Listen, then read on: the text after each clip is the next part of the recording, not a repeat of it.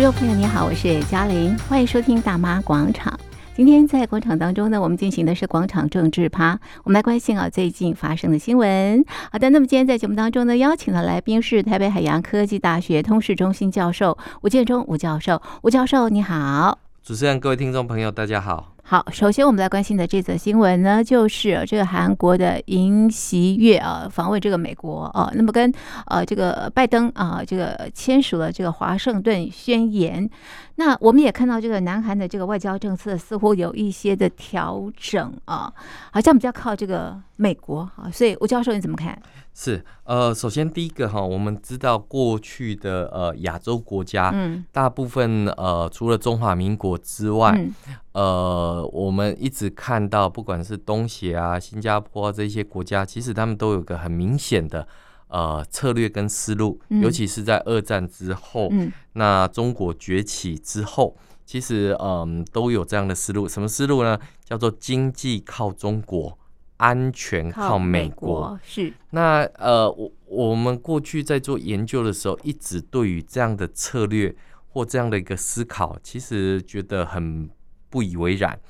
什么叫不以为然呢？经济靠中国，嗯，那经济当然中国呃的市场够大，市场够大，嗯、然后最重要的是它的呃过去里面劳动力成本、土地成本、环保成本的确是低，是。但是呃这样的呃。低会不会造成所谓的反扑的这一些现象？嗯、哦，那另外一个叫安全靠美国。嗯嗯，那安全靠美国的时候，那当然呃，美国提供嗯。这些的武器或者是这些的内容。嗯，那特别的是呃，这个过去历任的呃韩国总统，从这个呃朴槿惠、嗯。文在寅到现在的尹锡悦，嗯。呃，尤其是这个呃尹锡悦。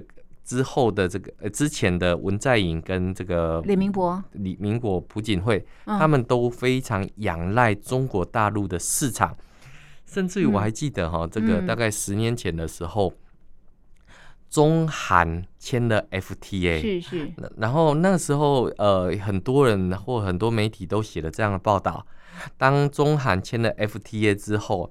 台湾怎么办？哦，是台湾怎么办？是。然后那时候的确，呃，中韩 FTA 签下去的效应，呃，包括韩国经济起飞啊，然后等等的这个部分。那我们再看看今年，嗯，台湾国民所得超越韩国，那现在韩国的失业率很高，很暴增。嗯，好，那这那现在中国又有所谓的禁韩令。等等，对，那当然，我们当时的判断其实就只有一个，嗯、叫做鸡蛋不要放在同一个篮子里面。从、过去李登辉总统任期的这个所谓的借机用人，或者是呃南向政策等等，嗯、都告诉我们一件事情，就是说，当你要靠一个国家的时候，嗯、我想靠树树倒，靠山山倒的一个情况。嗯、那过去其实呃，中华民国从一九四九年播迁来台之后，我们都知道。呃，只有自立自强，嗯、只有自力更生，嗯、呃，才能够有这样的一个自信，嗯、可以对外来进行这些发展。嗯、所以我们看到过去很多的台商靠着一纸皮箱就走天下，没错。那呃，在这个六七零年代，这个蒋经国政府时期的这个十大建设，嗯，那也呃带起了台湾的经济奇迹等等。那当然，瑞旭的有关于台湾的民主改革之后。那对于环保的要求，或者是呃的这个经商环境的这种要求，也不断的提升。对，那台湾在进行产业分升级的过程当中，当然有它的震动期。是，那所以呃，像早期在八九天安门事件之后，那很多大陆的外商离开之后，当然台商补入了这样的一块缺口。是，那呃，在特别是这个呃两岸都同时加入 WTO 之后。那中国因为有庞大的这个市场，嗯，然后再加上它的这个呃改革的谎言，我特别称的叫谎言，对，呃，因为我们知道在入世的时候，加入 WTO 的时候，我相信台湾跟中国大陆都有签署这个要改革的这样的一个承诺，是是。那不管是在知识产权、保护劳工。税收的这个减缓等等，各都一定有各种不同的这些承诺。嗯嗯。可是我们看到才能加入 WTO，但因为要知道你有改革的这个决心嘛，嗯嗯、是。可是经过这十几年之后，嗯、全世界都发现了一件事情，嗯、就是中共不仅不想改革，嗯、还想要改革、改变、改变全世界，因为他发现这个 规则对他相当的不利。不利。那如何改成一个有利的这样的一个方式？是。所以最近美国常常讲啊，这个中国是已开发国家。他说不对不对不对，你不要给我戴这个帽子，你不要给我戴这个高帽子，我没办法戴。对，我这个帽子我戴不下去。对对对。那可是问题来了，就是过去呃日本也好，美国也好，不断的去这个对他进行这样的一个呃援助啊援助，结果没想到中共利用这些援助。透过西方的叫 engagement 的这个政策，交往的政策，自己越来越加的庞大。对对。然后庞大到什么情况呢？他想要改变全世界。现在是第二大经济体。第二经大经济。嗯。那在政治学里面有一个理论叫修德里德的陷阱。嗯。是。修昔底德陷阱里面就是一个新的霸权要去挑战一个呃这个先进霸权的时候，当他们两个综合实力接近的时候，那当然就会产生。这种国际之间的一个问题，嗯、那当然国际社会都要避免这样的一个争端的一个情况。是，所以我们看到，其实从奥巴马政府时期就开始陆续的，嗯、呃，要进行所谓的呃脱钩的这样的一个情况。是，而我们看到过去的南韩总统，不管是呃文在寅，或者是朴槿惠，跟主持人所讲的李明博等等，他们都把韩国的机会。押宝在在在中国，那结果把经济压在中国的时候，中国有所谓的后发优势，有所谓的模仿的精神，就把这些韩国的先进产业把它给模仿完了，它超超越，而且在价格上面比南韩还更有优势的一个情况，所以南韩就吃到了苦头，特别是在。半导体产业是，是那过去台湾有两大半导体产业，一个是呃联电，一个是台积电。联电是最早到中国大陆去设厂投资，甚至于跟中芯半导体一起合作。但是中间也吃了非常多的苦头了。哦，那当然我们也看到，中共在腾笼换鸟之后，啊，这个对于技术的渴望，会有更多的这些要求。没错。所以你要赚中共的钱，你也必须把技术留下来。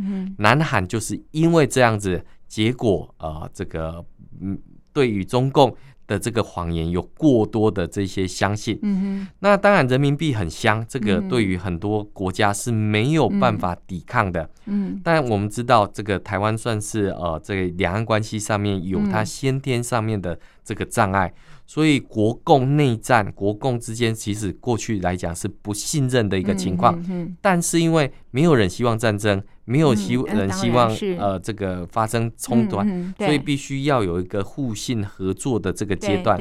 是，但是我们会看到，即便是如此，台湾不敢把所有的这个重心全部压到压在中国。那当然也有一些聪明的这些企业家哈，包括。这个台积电护国神山，它在这个呃半导体产业一直维持着领先的优势，那也让全世界看到台湾的重要性，也让全世界呃必须仰赖台湾的这样的晶片发展。可是我们看到，当一面倒倾向中国的这个呃韩国，我们现在看到失业率严重，半导体产业振兴不，然后智慧财产权被中共所剥夺，嗯那甚至于。对南韩人最骄傲的叫做这个南韩的这个呃产业，影视产业，结果中国一个禁韩令，就完全把中国市场也进不了了，进不了，禁禁禁止住了。是，所以你就看到，就说呃中韩之间的这样的一个部分。嗯，可是我们看到美国认为呃这种所谓的价值信念相同的国家必须要结合在一起。所以呃我们看到在去年拜登总统就推出了 Chip Four 的这种方案，芯片法案，要求美国、台湾、日本、韩国可以组成一个晶片联盟，而尹锡悦的韩国却还在中韩、中美之间摇摆不定。为什么？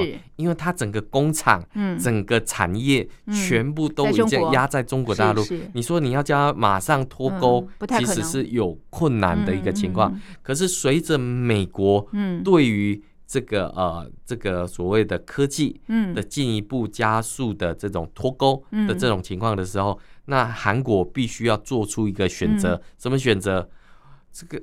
过去里面，他希望中共能够去呃压制北韩的这些无理举动，对，结果没想到金正恩从原本的的这个呃原本还嗷嗷待哺，是。现在一下子变成了一个这个北韩的这个呃领导人的时候。更多无理的，甚至于更多的试射等等，对，那对越来越频繁。对，所以南韩来讲，他没有他没有感觉到越来越安全，啊、他感觉到是越来越危险的一个情况。是是是。所以呃，尹锡悦对当初他的就任，就是因为他打着反中的旗帜，是然后上台。嗯。那结果这个反中之后，嗯、那当然他也知道韩国的企业要完全跟中国脱钩是有困难的，嗯，所以他必须要。到美国去进行这一些的折冲，嗯。嗯，那我们看到在这一次里面，嗯，尹锡悦到了美国，跟美国签署了这个华盛顿宣言。这个签署完之后，大陆的官媒《环球时报》就说。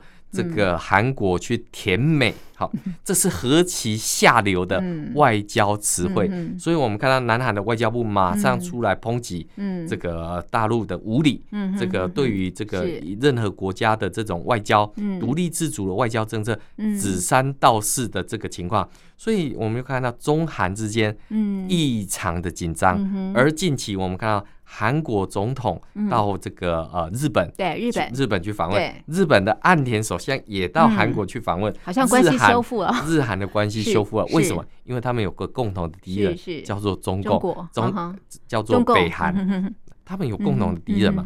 那更不要讲说，在国际社会现在认为国际之间最大的问题就是俄罗斯入侵乌克兰。到目前为止，中共透过北韩不断的去。呃，这个支援，这个俄罗斯的一个这个情况，是。让全世界都对于这样的一个邪恶轴心国家的结合是高度没有自信的一个情况。所以，我们看到在这一次，嗯。尹锡悦到美国去的时候，其实他还是寻求的是安全的一个部分。所以我们看到这个美国将到这个呃南韩。去部署核潜艇，嗯，动力核潜艇，嗯嗯，因为我们知道啊，这个在南韩里面其实一直有一个讨论，嗯，什么讨论呢？对于越来越加邪恶的北韩啊来讲的话，传统武器已经没有办法遏制北韩对于南韩的野心，对，那更不要讲说在背后暗中支持的这个呃中共。的这种力量，嗯、所以南韩有一股声音，就是希望能够永和，好拥有核子武器。是但是我们都知道嘛，嗯、国际社会是核不扩散的这个条约，嗯、不太可能让韩国啊、日本再拥有核子武器。嗯、所以核子武器的提供由谁来提供？嗯、当然是由美国来进行提供。是、嗯，所以我们就可以看到一件事情，就是说，嗯、呃，对于美国来讲的话，嗯、呃，区域的安全，从川普时期，他们就认为。地区的这一些嗯国家，你们自己必须要负起责任啊！你不能事事仰赖美国而已嘛，你们自己也要有自自我防卫的这个决心。所以我们看到日本国防军事经费提高，对，南韩也是也是提高，东亚国家每一个国家都提高了。为什么？因为中共开始增加。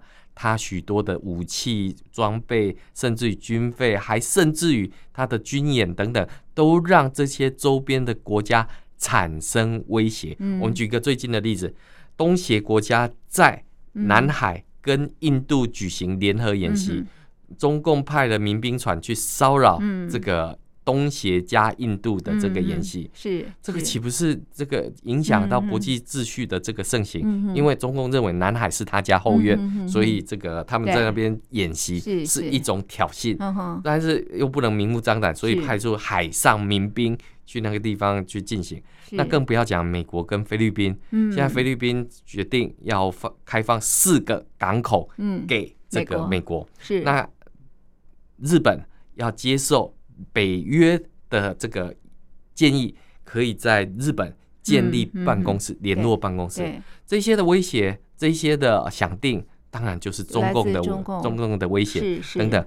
可是哈，我们还是必须要讲，这个韩国呃南韩尹锡悦到这个美国去，看似是有很多的这一些成果，嗯、没错。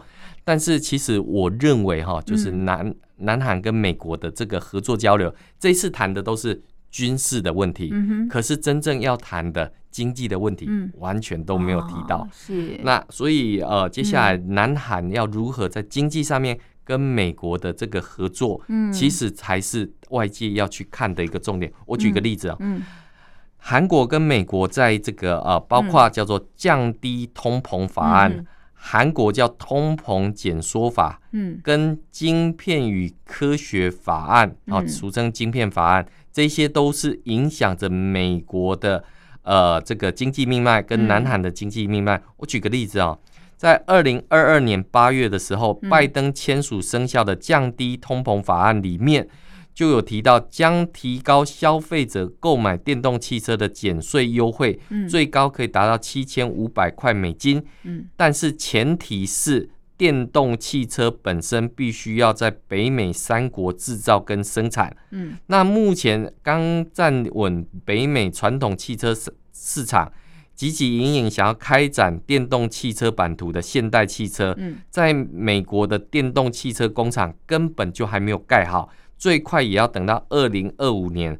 那这一项法案等于是扼杀了。这个呃，现代汽车的这种呃生机，嗯，所以更不要讲说，在三月公布的这个 Chip Four 的法案里面，订定了半导体厂商必须要获得美国政府的补助，当中厂商不得于十年内在中国扩产，嗯，而且要提供营业额、收益跟客户名单的商业资料，提供给美国来进行验证，嗯，那还要分享这个呃。相当大的这个资料，是这也让三星电子跟 SK 海力士等等的这些大厂高喊吃不消。为什么？因为过去里面等于是零成本嘛，是是。可是现在成本很高，这些完全你要打入美国市场，现在美国就是要求你要赚美国人钱，不是不可以，请你把工厂设在美国本土，制造业要回流。所以，我们看到台积电到亚利桑那州去设厂，那第一个当然是满足它这个美国的这个需求。是，但另外一方面来讲的话，其实我们看到过去台积电的这一些智慧财产权。这些早期都是美国的智慧，美国的这一块，所以你会看到过去的南韩拿着美国人的提供的这些智慧，他来做代工，他来做封装，他来做测试，结果全部都移到中国大陆。那中国大陆透过这个技术转移的过程。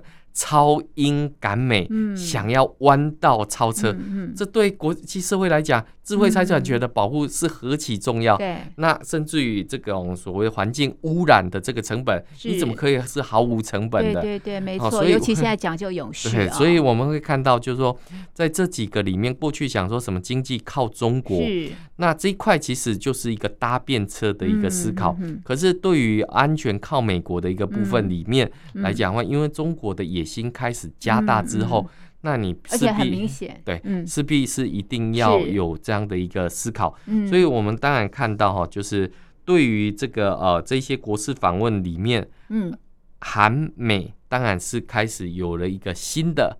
合作。方向跟开始，嗯、但是问题是，现在尹锡悦在中国大陆名望很低之外，嗯、在南韩里面，他的民调是不是也 也不高？这个当然是拜前朝所赐，因为你经济靠中国的时候，当中国制裁南韩的时候，经济下滑。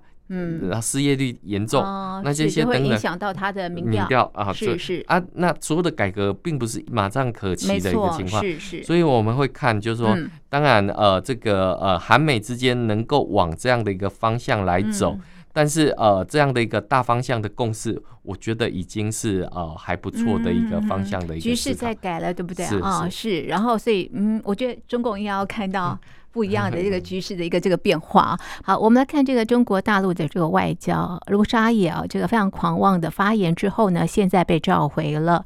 那我们看到中共也派了呃欧亚事务特别代表李辉啊，到了这个乌克兰、波兰、法国、德国、俄罗斯啊，那么要就这个乌俄战争啊，这个提出一些这个解决的方案，要来进行这个斡旋。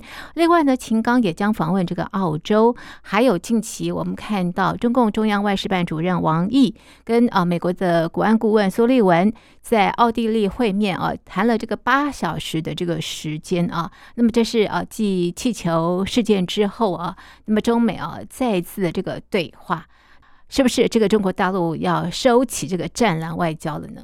是，呃，我想几个部分可以做这样的一个思考了哈、嗯。这个呃，太阳还是从西边出来，嗯嗯嗯、那所有的会谈或者对话。我想都应该从正面的一个方向来思考，是是是，没有对话跟有对话，那有对话还是、哦、还是好一些些。是是是，那呃，我们看到这一次王毅哈跟这个苏利文这个会面，嗯，嗯，那我们看到官方的这个呃报道是这样子的哈，就是我们看到这个呃一般的谈话不会超过八个小时。嗯我认为，按照外交的这个呃处境上面来讲，这已经是工作协商了。哦，啊，协商什么呢？时间很长，对不对？对，协商什么呢？在奥地利，在奥地利，他们要协商什么？就是下一次的碰面。哦，我认为这已经到工作协商的阶段。是是，你也不要派谁来，我要派谁去，我们要谈什么问题？规格是这样，就像阿拉斯加会谈一样，你派八个，我派八个，你派七个，我派七个，你的层级是什么？我的层级是什么？等等。那所以我觉得第一个，这个大概是。工作协调，嗯，那呃，这个我们先看一下他们两个人的头衔，一个是白宫国安顾问苏利文，对，那另外一位是中共中央外事委办主公室主任王毅，哦、外事办主任，嗯，那他们两个的这个谈话里面哈、嗯，我们看到事后这个大陆官方的报道只有不到两百个字，嗯，好，这里面我们稍微挑出来讲哈、嗯，这里面的。两百个字里面哈，我们看到连“共识”这两个字都没有，都没有，都没有。然后或者是 呃彼此谅解哈，这种这种也没有。那这里面只有写什么？只有坦诚的、深入的、实质性的、建设性的讨论，交换意见，是还有。双方同意继续用好这一战略性的沟通渠道。嗯哼，翻成白话文就是我们吵了一架，不过相谈甚欢，下次再吵的意思。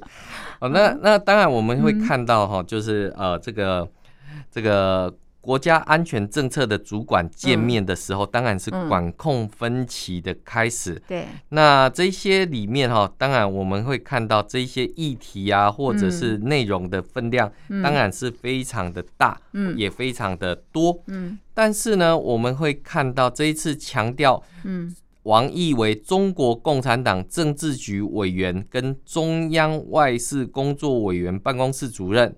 那并称苏立文为国家安全顾问，嗯，但是我们看新华社的新闻稿，却是把苏立文的职称认为是美国总统国家安全事务助理。那这样的头衔跟名称，当然是要有贬义这个苏立文职衔的这样的一个结果。怎么这么多小动作？但是你会觉得说，那对方派假设一个就是不如你的头衔，那你。不是就是燕子使楚的这样的一个故事吗？嗯，那所以你就可以看到，就是说中共连这种呃这种所谓的嗯小粉红的精神胜利法都要去玩的时候，那就会出现一个问题，就是那现在中共在各地方都面对到各种不同的这种。呃，问题或者是挑战，呃、挑战，嗯，那到底哈，到底我们应该要看到的是什么？嗯、对，因为我们看到不仅仅是嗯，嗯这个王毅跟苏利文见面，嗯、对，我们看到原本去参加这个英国皇室这个登基仪式的这个韩正，转到荷兰去，对，转到荷兰去做什么呢？他要去跟这个荷兰的这个半导体公司。嗯呃，ASML 是。这跟他们呼吁啊，这个机器还是要卖给中国，是。这个不可以因为美国的因素，因为国际限制的因素，就限制了中国的发展。去该去的还是要去，他也知道会碰一鼻子灰，可是该去的还是要去。ASML 到哪里去设厂？在台湾的林口，是。这个这个设立办公室。那我要讲的是哈，就是。那苏立文跟王毅，难道他们不知道彼此分歧很严重吗？嗯、知道。嗯。那韩正难道不知道全世界要围堵他的这个、嗯、呃科技战？当然知道。嗯、那我们就看到，最白目的大概就是原本驻加拿大大使的卢沙野，他原本是住加拿大，加拿大，然后这个被被赶出去之后，他又跑到法国，中国这个这个叫他去法国，到法国，法国，这不知道是升官还是这个降级的一个概念。那现在又被召回来，又被召回来，又被召回，又惹事，又惹事了。那所以你看到他去这个呃大陆的这个外交官上法国的这个媒体的时候。我想这个呃，媒体上面是会被外界检视的一个情况。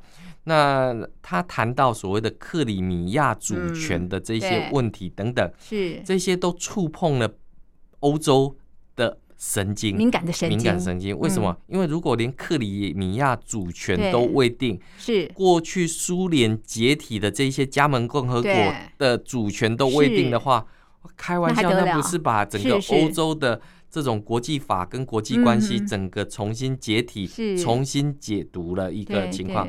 当然，呃，对于卢沙野的这样的一个外交谈话，嗯、我绝对不认为它是一种失言的一个情况。嗯、为什么？因为他 follow 是习近平人类命运共同体的这种体系，他认为俄罗斯是这个中国的好朋友、好兄弟。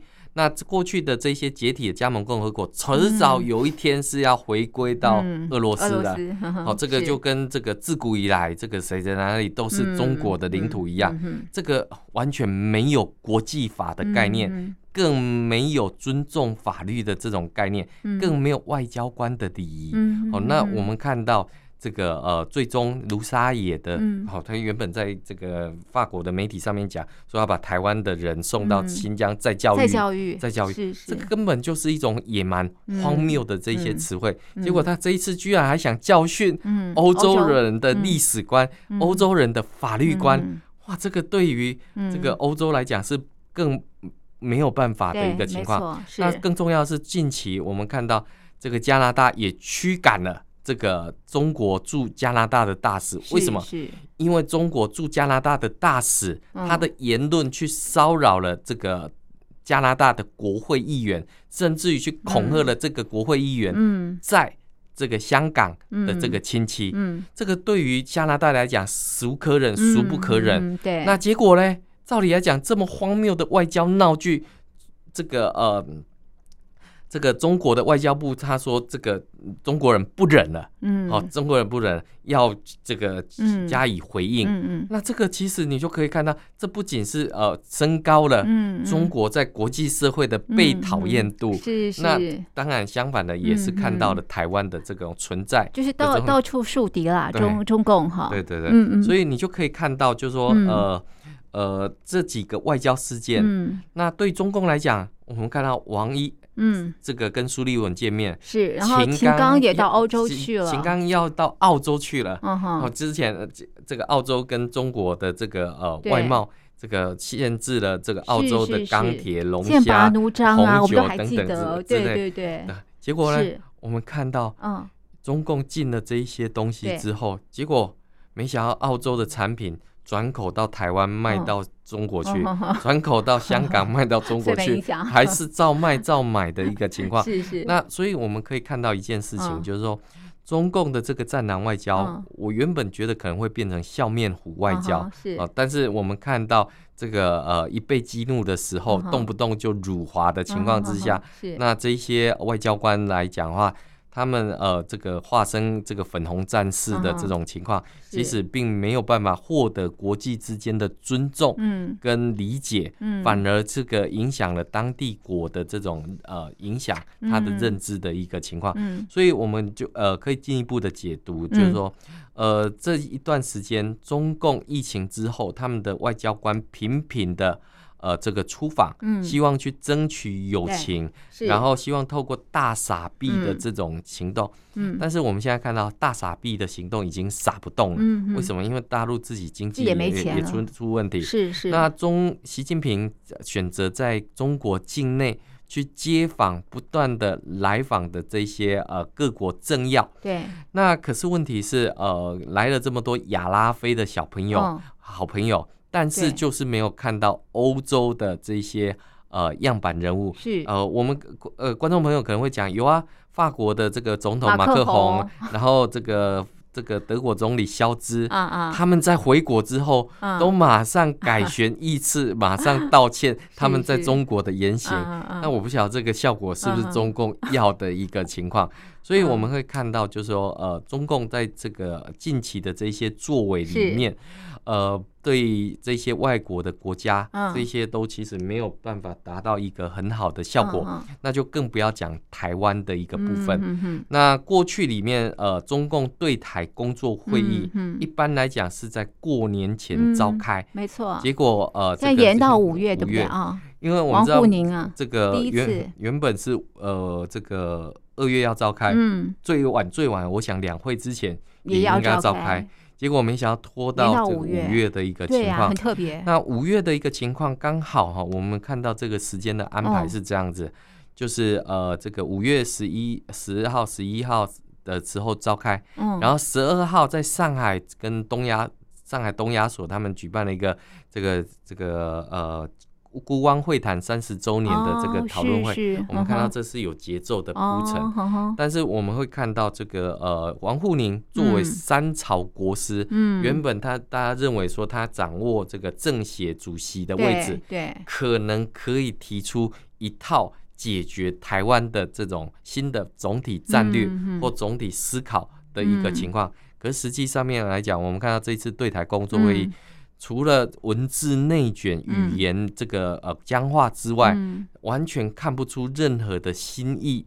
而且我们看到这一次是恢复两天的实体会议，然后呃这个呃这个开了两天之后。那这个新闻才被曝光出来，嗯，所以我们就可以看到，就是说，中共除了对国际的这个呃工作之外，对，那现在对于对台的工作里面来讲的话，也会有所谓的跟台湾各阶层人士的这些交往的这些说法，会有更多进一步的啊这种部分。可是我们看到中共常常讲说的是一套，做的又是一套。